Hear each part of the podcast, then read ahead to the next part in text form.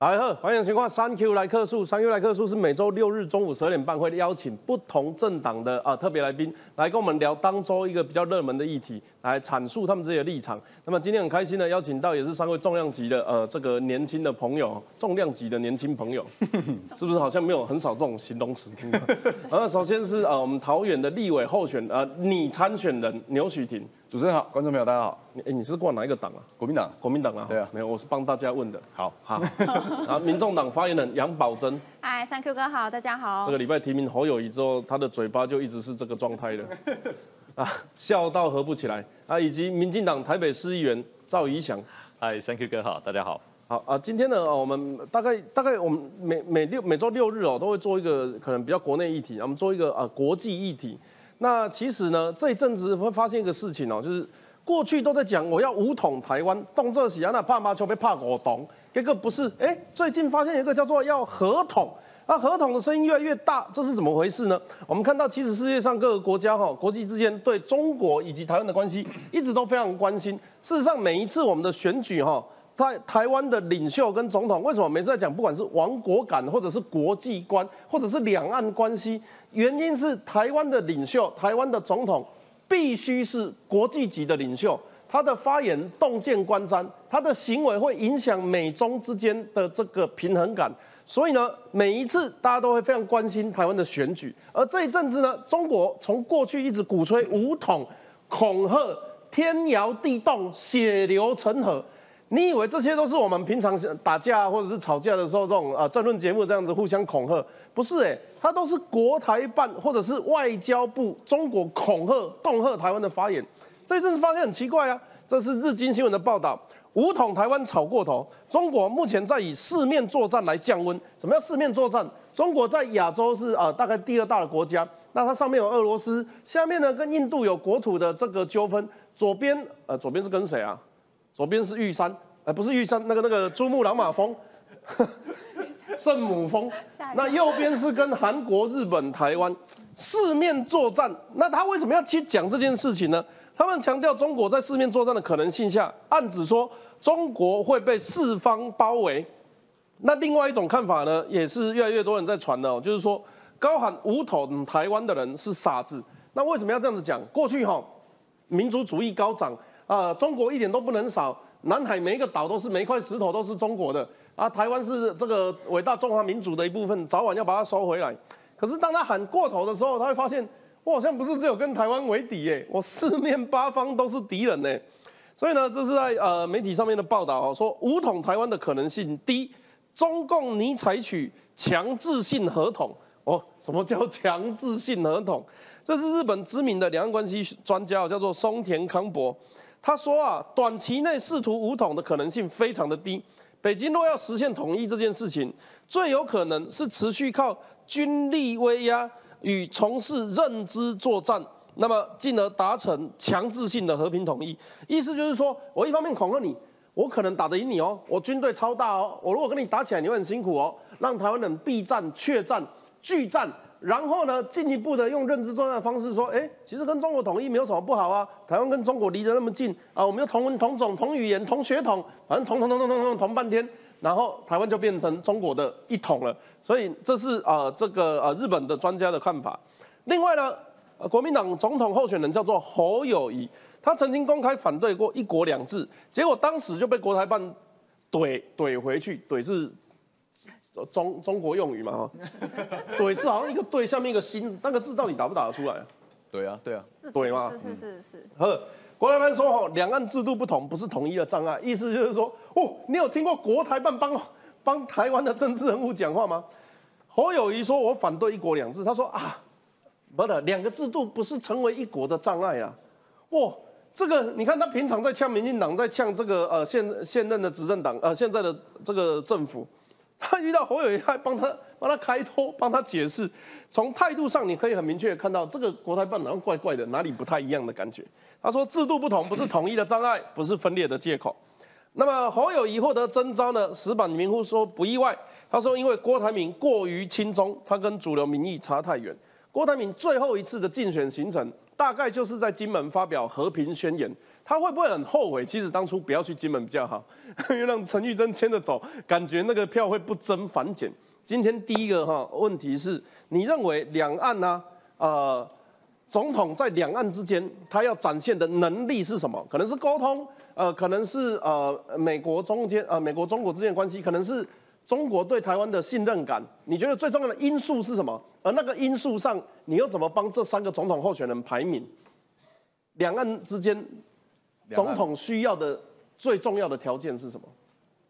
然后我要选总统，我要评估两岸关系。你认为什么东西是你优先考虑的？比如说能不能对话？比如说能不能让对方不会同走？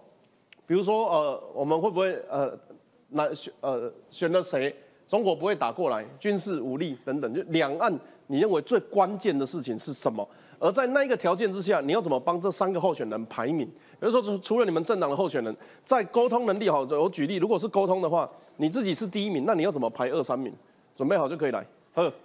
我们让许婷先好，我觉得最重要的特属性应该是稳定跟互信。嗯，好，那当然是本党的侯友谊，当然是条件是比较好了。哦，在跟两岸的互动上，那会比柯市长跟跟赖副总统好一些啦。嗯，好，但是我我要特别讲，就是我觉得那个距离并没有，并没有差很多，并没有差很多。虽然有一定的先后顺序，为什么我要这样说？其实跟主持人刚刚开场的时候去谈的这个东西，我。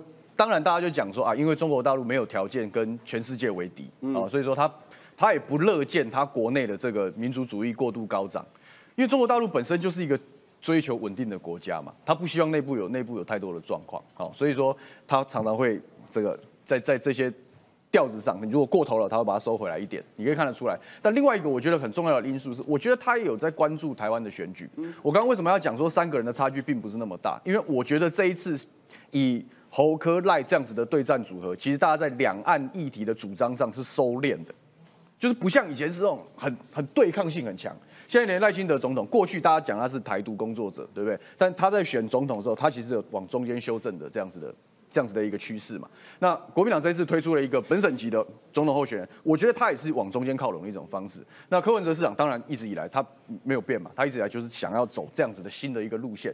所以其实我觉得整体来说，两岸的那种对抗性跟冲突性可能会慢慢的往好一点点的方向去走。哎，我我这个加加加加问加码一下来，深蓝族群对侯友谊的看法，你听到的你的认知啊，在党内他们比较常怎么批评侯友谊？我觉得深蓝在乎侯友谊，反而不是两岸哦。嗯，深蓝在乎侯友谊是说，哎，过去国民党，因为国民党现在在野之后，大家就想说，哎，你要有多一点的战斗气息，你在野党要稍微凶一点，是这个尺度的捏拿，大家意见不一样。反而是两岸的部分侯友谊，两岸其实是少的，因为其实大家慢慢就收敛，就是说，大家其实我觉得社会明星，我反而常接受到的是不要打仗啦，真的，当然我们当然很在乎尊严，这我们这种。这个大家都同意嘛？大家都台湾人，对不对？但是问题就是说，你也不要为了这个东西，然后让大家年轻人要打仗，或者是当兵要加长，这对大家来说不是一件好事。那大家还是希望，哎，如果经济上大家可以多合作，这是这是要。所以我讲，两岸关系最重要的是和平、是稳定跟互信。嗯，那我觉得三个候选人都往这个方向在靠拢。好，保证。呃，我觉得沟通能力还蛮重要的。常说自己什么是雅斯伯格不太会沟通。没有，但我想要举几个例子啦。因为其实柯文哲他在台北市长任内的时候，他执政八年嘛，他办了八次的双城论坛。我觉得这是一个非常具体，就是两岸之间交流的例子。然后再来就是他二零一七年的时候，他有成功举办了世大运。我觉得这个都是呃可以去证明说，其实他在两岸之间，如果想要去合作的话，其实是有办法。所以我觉得你要合作的前提之下，就变成是你的沟通能力很重要。那我稍微补充哦，因为为什么赖副总统会排在比较后面的原因，是因为我觉得像刚刚许婷有提到的，就是因为毕竟他过去的一个立场就是比较偏台独，那当然现在应该也还是，只是他有比较稍微往中间靠拢，所以我觉得对岸可能在看的时候也会对他觉得，哎。你是不是真的就是开始走中间路线，还是你其实还是原本的你？只是你可能暂时因为在大选的关系，所以你说出来的话会比较往中间靠。我觉得这可能会是不管在中国或是在美国这边，他们都会去观察的地方。对，那所以我觉得沟通这件事情的话，就是特别重要。那个呃不是，可是像柯文 有我我我要加码问前面两位一个问题哦。嗯。如果和侯跟科在稳定、互信、沟通能力都是赢过赖的。那么现在的民调为什么会赖大于后前？你们呃，这个侯跟科，你认为原因是什么？就就如果我们对两岸关系越重要的部分，然后呃这个呃越越越值得参考的指标是领先的两个人哦，一二名哦，结果在民调却是逆转过来，是赖第一名。会不会是表示啊？那不要沟通比较好。我觉得应该是说，现在在野势力就是如大家所看到，感觉可能有点就是变切成两块了嘛。就可能说，哦，支持在野势力的这些支持者，他变成是去挑这两个的其中一个，所以他其实是支持力有点被分散掉了。那我觉得这是一个主要原因。然后另外，我觉得我再稍微这个。附和一下刚刚许婷所讲的，因为我觉得其实呃中国大陆那边应该是有在看台湾的选举的状况。那我之所以会这样讲，我是觉得他们也会去观察。你看，像乌俄战争打了一年多，然后都没有结束哦。我觉得他们自己也会去评估，说假设真的想要打台湾的话，能够很快的就达成他们的目标吗？这个我觉得是他们自己会观察一件事情。嗯。对，那我觉得另外一个就是现在其实三党的候选人，我觉得都蛮呃明确的，就是在和平这件事情。但是和平的前提之下，是我们是有底线的。如果你真的要一直踩过来的话，我们呢也一样不会畏战，我们是能战的。我我补充一下啦，就是现在民意调查的这样子的一个走向，某一些层面就是就侧面讲，我就像你刚刚问我说，深蓝族群对这件事情的看法一样，就是不纯然是看两岸呐，反而是看说，哎，对于这个候选人的风格。跟他的主张跟我喜欢的形态会出现一定程度的差异，但是我是觉得侯市长这边，因为前一段时间他他其实都才刚成为候选人，还没有发动了，所以我是觉得民意调查也不一定是不一定是照照现在这样子的一个格局，我认为还会有变化。来，瓦力，好，我觉得我要讲，不要开玩笑，因为都是你们在想啊，对不对？我觉得现在开心，我有机会可以阐述一下，没有。我觉得很简单啊，国民党跟民众党他们的两岸立场都取决在一个关键的因素下。为为，如果您不认同的话，我也希望可以听到说为什么您不认同。这个关键因素是什么？就是你可以透过交流去改变习近平嘛？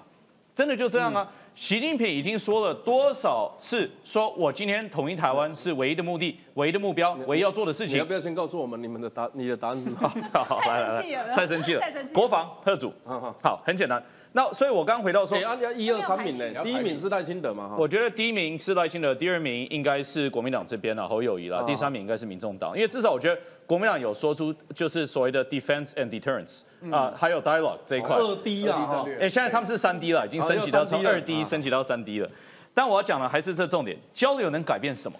今天如果大家可以秉性说交流可以改变事情的话，那我举个例子，各国跟中国的交流有没有改变过啊？美国持续跟中国有交流，日本持续有交流，韩国有交流，菲律宾有交流，澳洲有交流，都有交流啊。英国也有交流，欧洲也有交流。每一个国家交流出来的结果，就是习近平一定会打台湾嘛？真的是这样？今天不是美中战争啊！今天我刚从呃日本回来，日本的时候，我跟欧洲的非常资深的官员也会晤到了。那包括跟日本，包括跟澳洲的等等都有。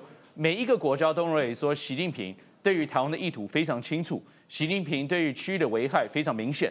那我今天就是问一个问题，就是说为什么国民党跟民众党有如此的信心，说我光透过交流，而且我不用给任何东西哦，我不给任何东西，没有前提的交流，我可以达到两岸和平，我可以这个这个要求习近平去撤回他对台湾的企图跟武力统一台湾的一个公开的一个论述，这是不可能的事情。这个就跟当年国民党政府在骗说会反攻大陆一模一样嘛。我自己的家人八九十岁了。活了这么久，每一天就当时看了国民党的党报，就觉得说我们随时要反攻大陆了，随时就要发生了。被骗了几十年之后，现在都八九十九十几岁，快一百岁了，到现在都还会觉得说我们是不是有一天会统一中国？这是不可能的事情嘛。但是国民党照样骗了好多年。所以我今天要讲的是说，如果你认为交流可以改变一切的话，那我觉得那你国民党跟民众党路线是对。那如果你认为交流是有风险，交流不可能百分之百的话，那百分之百只有一件事情。就是国防跟贺主啊，就这么简单了。如果今天我们不认为国防贺主有效力的话，那国防部直接撤除就好了。民众党直接提一个政策，说我不用国防部了，因为国防部没有用嘛。但今天各政党，我相信也可以认同，说国防部是有它的作用在。为什么呢？因为我们不要让对方认为他可以轻易夺取台湾。所以今天我认为国防贺主是最重要的。简单说，因为这是百分之百有保证的交流，并没有百分之百的保证。我要借柯文哲主席讲过的一句话：你生人生而在世，每天都跟人家交换来换去，唯一不换的那个就是你的中心思想。我坦白讲，我认为跟两岸交手的过程有一个不能变的东西，就是叫主权啊。那过去在这个两岸交流的过程里面，我们常常不小心就不见了，主权就不见了。那所以才会有后续包含什么卖台的指控，或者是国民党呃这个不好这不敢对共产党大小声的指控，这很好理解。我们如果听不懂主权的话，我换个方式讲，你们常常听说台湾的选手去国外比赛的时候，把打到最后变成中国的选手，或者是得了奖牌之后不能拿国旗，这一些就是你的主权被代替了，那个自主权。那个你要报名的时候说你是台湾人，结果人家说台湾是中国的一部分，你就变成中国选手的那个主权。在未来两岸的交流过程里面，包含经济、包含呃这个文化、包含旅游事务、观光等等，它都会面临同样的问题。事实上，现在我们要去那边工作的人，你你的对手叫郑运鹏，嗯，去年被人家攻击中国鹏，对不对？我跟你讲，你们打他，我我认为一点道理都没有，因为这个就是在打压主权，只是说它是一个很好操作的政治议题，因为现在对方就是要就是要把我们的主权二了，对，才会产生这种我们要去中国就要台胞证。才会有延伸的这些事情，那反正都加油了。对我来讲啊，如果要我投啦，今天这三个能力，呃，今天这三能力对我来讲都不是最重要的，最重要就是谁能够捍卫台湾的主权，好不好？那这个东西，因为这这也是中国要中国要拿台湾最主要的东西，这个是我自己的看法，大家参考看看。那另外呢，很多人都在讲哦，包含国防、包含沟通、包含互信都可以，但是事实上，难道我们只能针锋相对吗？又或者是说？我们除了冷兵器啊，或者是这个呃国防武器之外，我们有没有没有那么尖锐的沟通方式？我们都知道哈，这个啊侯友谊哦，传说中在警戒我们叫做野能港。什么叫野能港？野能港就是你要我软也可以，但我要硬我也会硬得起来。这叫野能港。那比江湖七头的大兄东西野能港啊，他不会只有就是我超强，我拳头超大，每个人都要听我的。他也不会是一个那种婆婆塌塌啊，然后每天委曲求全，他就变老大。所以也能港是很重要的。这个也能港呢，其实台湾要先知道自己是谁，了解手上有什么武器。所以，最接下来跟大家介绍这些新闻，我们不只可以用军武备战，我们也可以用经济来围堵中国。这个叫做经济北约哈，特拉斯他是英国的前首相，他在五月十七号的时候在台湾发表演说，他说啊，台湾的未来就是我们的未来。很多人都说啊，什么呃，包含之前捷克的呃的议长叫韦拉奇来到立法院说，呃，我是台湾人等等。大部分民众其实第一时间没有办法反应过来，就是说，啊，这些外国人到底来台湾讲这些话干嘛？其实这就是一种国际的奥援。换个方式讲，他就是来跟台湾约会的。那你看哦，中国多久没有来跟台湾约会？事实上，当然两岸的紧张局势啊。但问题是中国不止没有跟我们约会，他们还每天恐吓说要打我们。在这种情况之下，然后我们就很难去信任啊所谓的呃对岸的互信。那么特拉斯呢有提出一个叫做经济北约，是 economic NATO。那北约呢过去被认为是一个呃这个军事同盟的协约，在对抗俄罗斯连线之下啊有非常多的这个中欧啊甚至是啊东欧的国家来加入。这个经济北约，它的意思是在说，如果在需要技术出口、贸易投资跟面对经济压迫的时候，能够用最佳的方法来团结应对中国。意思就是说，包含在日本、韩国、台湾。我举一个最近的例子，你们有没有印象？有一个电影叫做《灌篮高手》，你们有没有印象？台湾是几月几号上映的？一月份的时候上映的。那你们知不知道中国是什么时候上映的？是大概四月底、五月的时候。你知道这个是什么意思吗？就是因为这个国家会把电影的影片拿出来到处乱放，所以呢，我要最后给你们看，这样子我就不会有道路的风险。这个其实就是经济围堵的一种方法。那当然，他获得的结果就是你的电影必须要晚一点播。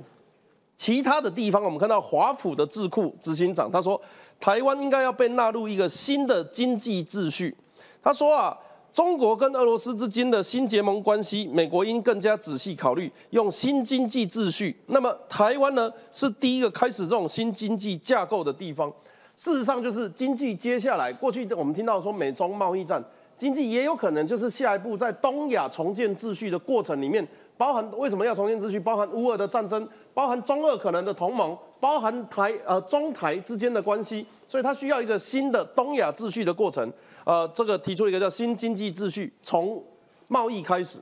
那么这个是意大利哦，意大利过去被认为说是跟“一带一路”比较紧密合作的欧洲国家，这也让人非常讶异，就是说，哎，怎么会？呃，欧洲应该是比较文明、比较呃思想开放，怎么会去跟专制国家一起呢？事实上，现在也正在挥别“一带一路”，他为为了要干嘛？为了要跟台湾的晶片合作，所以我们说这个叫细盾，不只是呃半导体的产业蓬勃发展，更加的能够保护台湾。另外一方面，泰国总理的热门人选，他叫做皮塔。那他希望能够促进与台湾的关系。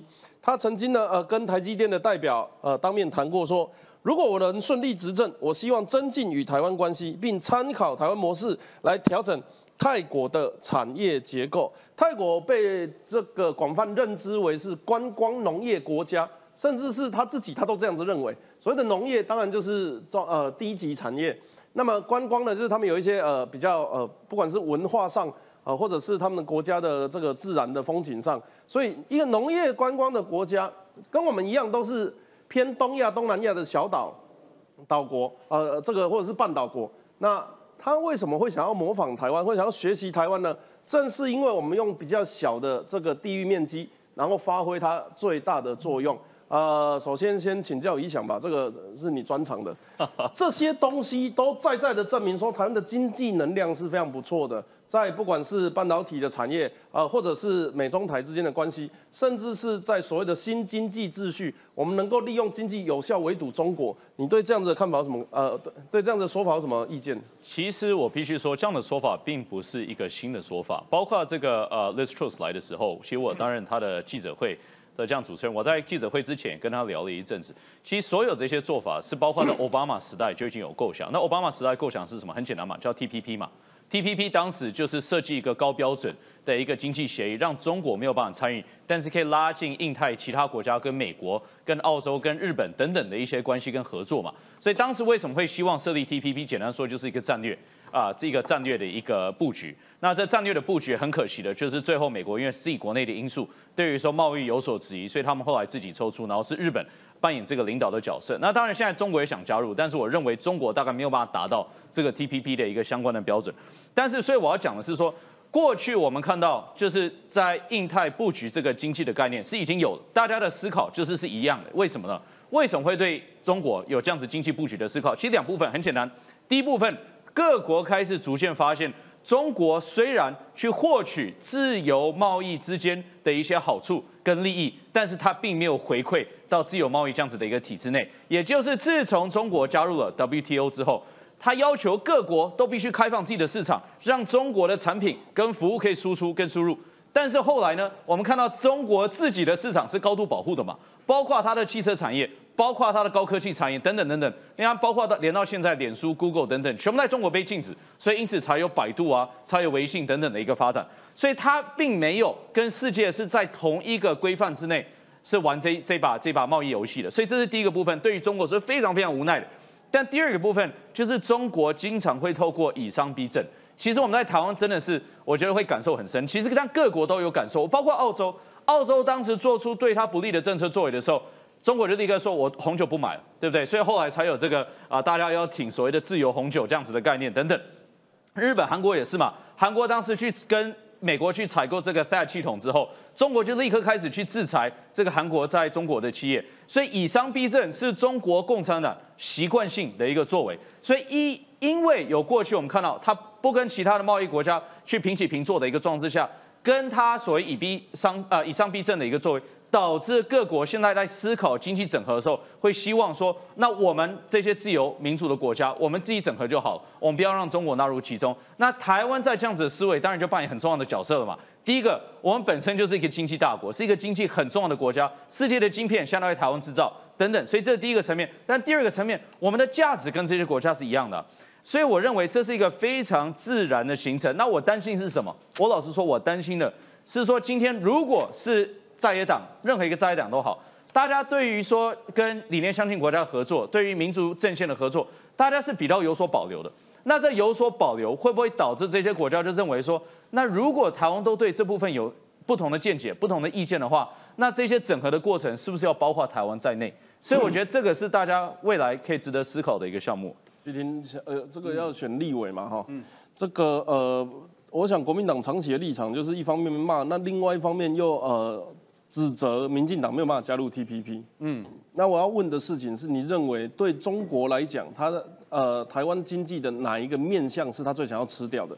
我要问这个问问题的原因是说，最近有一个新闻，我不知道大家有没有注意到，中国呃这个美国要把中国设定成已开发国家，中国很生气。嗯，那他很生气的原因是因为他是用发展中国家来获得世界，对对对对对。那么中国对台湾的压制。在经济上，你认为我们我们的哪一个哪一些武器或哪一个武器，或者是说未来你要怎么当立委之后，你要怎么保护这一些东西啊？普遍我们比较知道，可能就是半导体，可能是农业技术。那过去国民党的劣迹斑斑哦，就是把一些什么凤梨、石斑鱼要变成中国的，然后搞到我们还要被他制裁。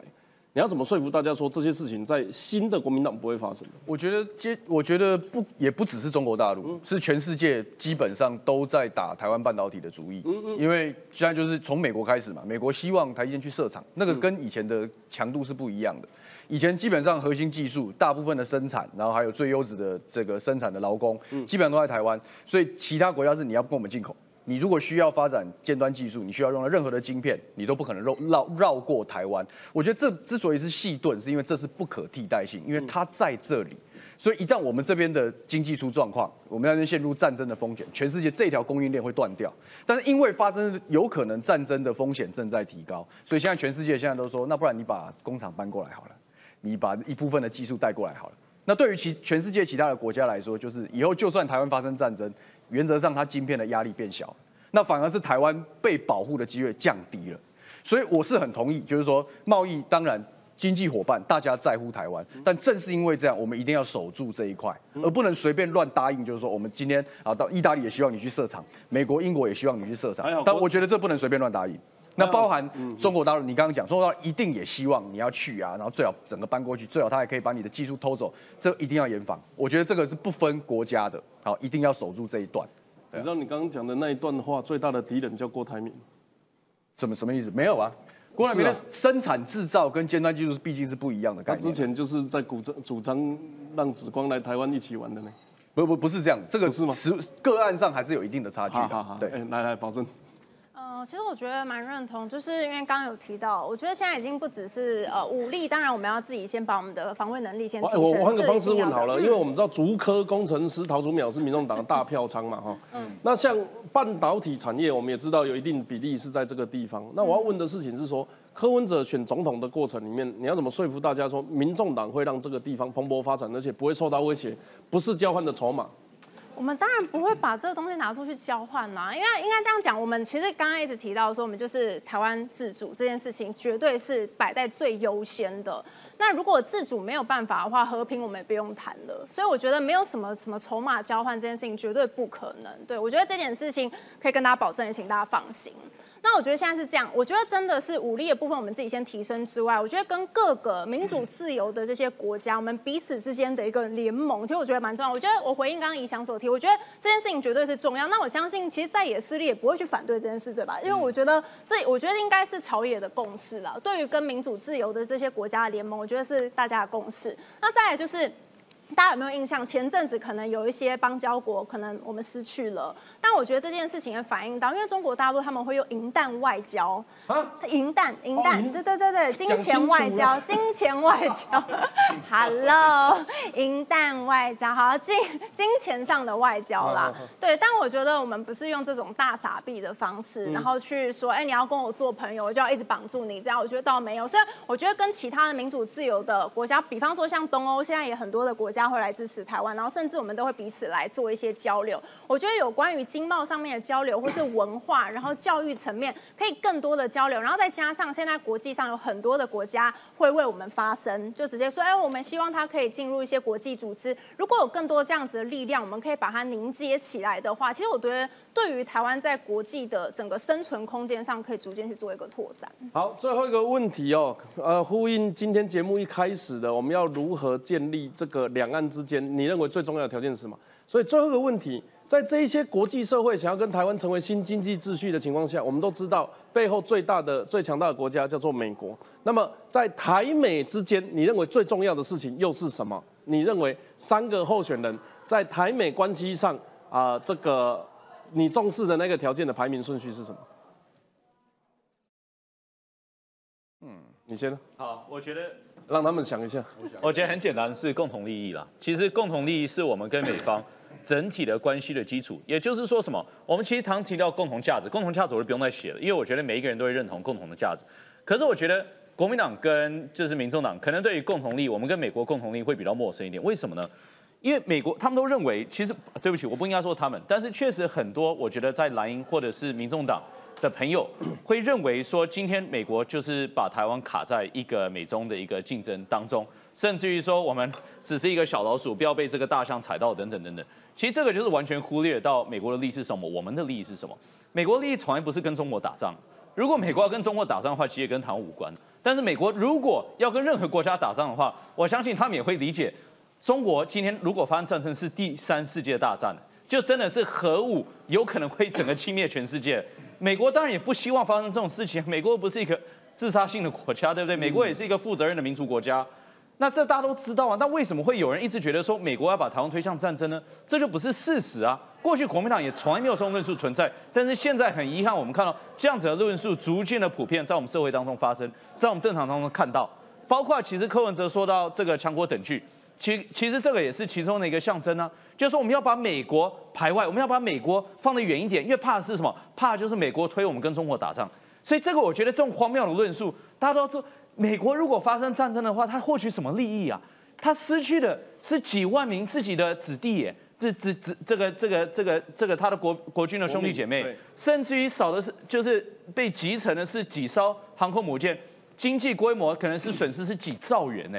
所以这个我觉得这是超级荒谬的言论。所以我们是有共同利的，共同利是什么？我们希望可以遏止战争的发生，但希望可以遏止战争发生，我觉得大家都很聪明，因为大家都知道，现在你透过交流是没有办法遏止战争的发生，唯一的作为就是包括提升我们的国防。所以这就是为什么美国包括这几天才宣布会援助台湾五亿元的这个军备，这是完全无偿的、免费的。为什么？因为他希望说提升武力，让习近平得知到说今天。攻打台湾的代价以及风险太高，没有办法承担。排排名还是排一下？那排名我觉得还是一样，应该是这个呃赖清德，然后再来是我觉得是国民党侯友，因为毕竟我觉得虽然这些声音逐渐被淹没，但是国民党还是有很多知美派的，但是这些声音逐渐被淹没。美和中有日，嗯，对，美有日和中。但是我觉得柯文哲部分是真的比较糊涂一点，我真的到现在听不懂也看不懂他对美的具体政策是什么。两位谁要先？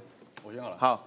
我觉得是国防承诺。你觉得呃，国防承诺，你重视的是能够完这个叫做兑现国防承诺的候选人？没有，应该说国防承诺要明确，就是说以前大家美国在处理两岸关系的时候是战略模糊，嗯，就是说外交上就战略模糊。那战略模糊的时候，其实国防也不用太明确啊，因为原则上你们现在互动还不错，嗯，那全世界也在全球化的框架下运作算顺顺利，所以大家都不会去挑战这件事。那当然现在基于全球化退潮，对不对？你也可以讲中国穷兵黩武，对不对？都可以的。但是在这样的情况下，他现在开始所谓的转向战略清晰嘛，然后可能冲突的那种可能性跟几率是升高的。那你在这样子的前提下，你在国防的承诺你就不能再不能再模糊了。你到底如果真的发生了战争，美国的角色是什么？是什么？是纯粹的国防资源吗？真正的出兵吗？好，那我问你，周边的角色是什么？我觉得要做到什么程度才叫做挺台湾？比如说他要派军，比如说他要丢两颗核弹到北京，还是他要驻军，还是他船有在台湾海峡巡？就你们的标准是什么？这一点我就呼应宜祥刚刚讲的，共同利益是不要战争。你要有有你要有那个能耐本事去确定这个地方不要擦枪走。那他的承诺，就你具你你可能你会有一条线。你你你希望他们做到什么程度叫做挺台湾？如果我们讲百分之百的挺中华民国，就是要恢复邦恢复邦交关系。但是我们都知道这件事有困难嘛，因为你政治上的现实是有有压力的。但至少在国防上，我觉得国防不不纯然是说一定是发生战争，而是说如果你要提军购案或怎么样，什么样的年份，这些武器符不符合我们的国防需要，其成是什么，我觉得要清楚。那如果有发生战争，我认为你要派。要要真正派兵来打仗，这才是玩真的。好，那那最后还是排个名，是谁能够谁当总统最能够是呃最是你理想的对象，能够让美国兑现与台湾的国防承诺？我认为我我认为侯国民党的还是高于民进党，好，那再高于民众党，这一点理理论类似，但我觉得民进党在这一段时间。因为我们都不喜欢说单压一边，嗯，就我觉得你可以跟中国大陆维持一个稳定的关系的时候，美国可能会更重视你一点，嗯，那在这样的情况下，比较容易谈成这样子的，嗯。这样子的剧本。民众党在蓝绿两党里面对美关系都被排是最后一名，你有没有什么要替自己辩驳的？因为柯文哲他前阵子才去访美，然后其实也见了蓬佩奥，也见了一些国会议员，所以我觉得他并不是说完全没有办法跟美国之间有一些高层的接触啊，或是有一些沟通，我觉得都可以。那我讲的共识的部分是，我觉得也类似可能刚刚像怡翔所说的，因为呃现在虽然在国际当中有非常多的声音觉得台海可能会战争。但是我觉得美国它并不是说真的就是很想要看到就打起来，我觉得其实并没有，所以包含像他们现在可能会来支援我们一些国防的军备啊，然后甚至可能也提到说，那我们接下来呃提供一些其他的什么援助，我觉得这个其实是有共识的。那以我自己来看的话，我当然觉得科比就有第一嘛，那我觉得第二会是赖清德副总统，然后再来就是侯友谊市长这样。那因为我觉得毕竟其实民进党跟美国之间的这个关系的经营其实还是蛮长的，所以我会把这个赖副总统先摆第二。那我想要再回应一下一下，就是应该这样讲，就是我们其实并不是说两岸没有论述，因为其实我刚刚前面也讲了一些，然后再加上民进党前阵子发言人还跟大家讲说。很乐见什么民众党的两岸论述是跟民进党一样的，那我想说，那如果是一样的话，怎么会说我们是没有论述？我觉得这个逻辑会有点怪怪的。我说是对于国防，就是说对于说真的要如何确保两岸和平。我觉得目前是比较缺乏。我们一定是说，就是叫呃不畏战，然后不求战，但一定要能战。我觉得这件事情我们都是会有共识。能战是我们三立过去的国防节目。没有，可可我还是我对不起，我可以快讲一下三个。就是说，其实我觉得民众党不是没有改进空间，但是重点是到今天，那这个可能也是因为柯文哲过去是市长的身份，但是到今天对于国防，我觉得讲的反反复复的。对于美国也讲的反，包括过去讲这个强国等距，后来他又说这个没有没有强国等距了等等。警察，所以就是因为太反复了，然后状况不是很清楚，然后所以如果是口号治国的话，我认为任何政党都可以。可是我相信柯文哲也不是希望可以口号治国的人，包括他希望是有实质，他台北市也希望我不喜欢口号治国等等。那对于国防未来，你要如何确保台湾的核主力这部分，柯文哲到现在还没有说清楚。有啊，我觉得其实，在国防军备这件事情上面，我觉得朝野的共识一定都有。但你如果讲说一定要讲到那个中心思想转变，我真的要认真讲一句话，因为我觉得赖副总统当然他可能在选票考量上面，他会希望往中间靠拢。但从台独金孙变成和平保台，我说老实话，我觉得其实差异会有点点大。我觉得这可能是你要去争取中间选民的过程当中，你还要有更多去阐述，然后跟说服人家的地方。中间选民不是。被你们都卡住了吗？蓝绿都拿不到了。我 们努力啦。二十五趴睡醒，二十五趴。我跟大家报告，我个人呐，啊，这个最后做这一集的结结语。对中国来讲，我认为他们最想要拿我们的东西就是主权，所以对他，我要我们要告诉他，主权是我们最重视的。包括刚刚提到的，不管是自主、互信、承诺、稳定、尊重等等，中国那边啊，对我们台湾这边是主权一点都不能少。对美国，我们要展现我们的文明，我们要有这个白纸黑字的契约精神，我们要有共同建立经济新秩序的这个互信前提基础。那我们要对抗不文明的国家，所以这样子，因此我们才能够站在民主自由以及民主进步的这样一个阵线，跟这个欧美的进步国家展现我们的文明气质，是台湾的领袖必须要具备的一个条件。感谢大家收看今日三 Q 来客数嘛，感谢今天来宾精彩论述，感谢您，感谢，拜拜。